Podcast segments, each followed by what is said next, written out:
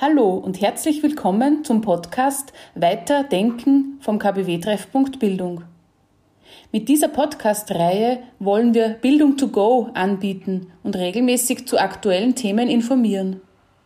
Diese Impulse sollen zum Weiterdenken anregen und Menschen ins Gespräch bringen. Nähere Informationen zum Podcast, zum KBW-Treffpunkt Bildung sowie anderen spannenden Themen finden Sie unter www kbw-ooe.at. In dieser Podcast-Folge spricht die Theologin Clara Porsch zum Thema feminine Gottesbilder. Wer kennt sie nicht? Die Bilder, die in kaum einem katholischen Gotteshaus fehlen. Er sitzt auf einem Thron, er schwebt auf den Wolken, mahnend hebt er den Zeigefinger gegenüber den ersten Menschen.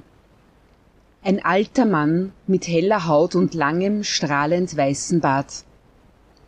Der Kreis auf dem Thron ist eine Vorstellung von Gott, wie sie im prophetischen Buch Daniel in Kapitel 7 beschrieben ist. Ich sah immer noch hin. Da wurden Throne aufgestellt und ein Hochbetagter nahm Platz. Sein Gewand war weiß wie Schnee, sein Haar wie reine Wolle. Dieses Gottesbild ist tief in unser kollektives Gedächtnis eingeschrieben. Doch Gott gehört keiner Spezies an, die evolutionär in zwei Geschlechter getrennt ist.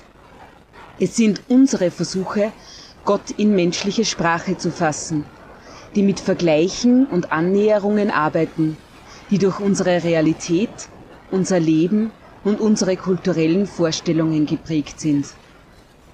Der Blick in die Bibel verrät uns, dass dabei rein maskuline Bilder nie ausgereicht haben. Bereits im ersten, wenn auch nicht ältesten Text, dem Buch Genesis, lernen wir einen Aspekt Gottes kennen, der im Hebräischen weiblich bestimmt ist. Der Geist Gottes, die Ruach, schwebt in der Schöpfungserzählung über dem Wasser. Im Deutschen wird das mittlerweile oft sichtbar gemacht, indem nicht mehr vom Geist, sondern von der Geistkraft gesprochen wird. Eine weitere prominente Figur im Ersten Testament ist die personifizierte Weisheit. Sie ist Schöpfungswerkzeug und Heilsmittlerin. In der Zeit, als der Isis-Kult weit über den hellenistischen Raum verbreitet ist, dient sie als Gegenkonzept, das den jüdischen Glauben an JHWH im wahrsten Sinne des Wortes attraktiv halten soll. In der biblischen Weisheitsliteratur tritt sie nicht nur als kompetente Wirtschafterin und Baumeisterin auf, sondern auch als Geliebte und Braut. So heißt es im achten Kapitel des Weisheitsbuches.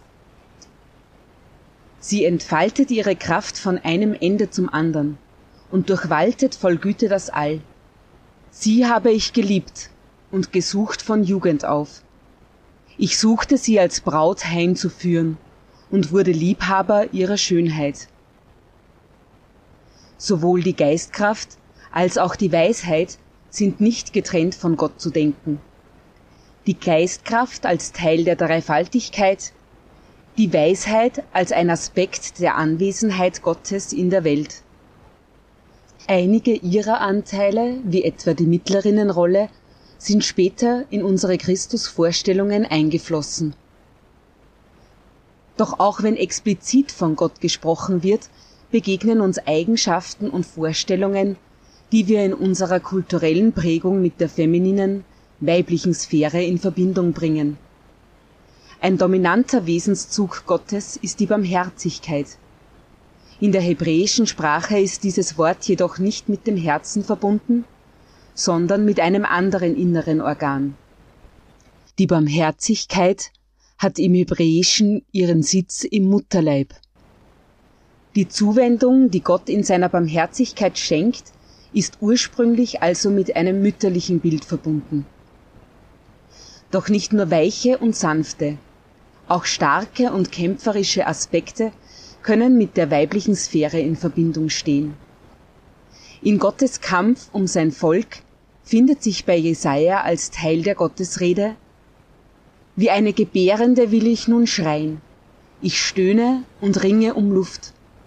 Die Berge und Hügel töre ich aus und lasse ihr Gras völlig vertrocknen. Flüsse mache ich zu Inseln und Teiche lege ich trocken. Gleich welche Facetten des Weiblichen zum Tragen kommen, merkbar ist, wenn Gott heute auch mit femininen Eigenschaften und weiblichen Pronomen beschrieben wird, ist das für manche von uns zwar ungewohnt, wirklich neu ist es aber nicht. Die Rede von Gott bewegt sich immer in unserer Kultur, in unserer Sprache und unserer Vorstellungswelt und verändert und entwickelt sich dadurch und damit weiter. Gott hingegen bleibt, bleibt immer anders und mehr, als wir in unseren menschlichen Kategorien fassen können.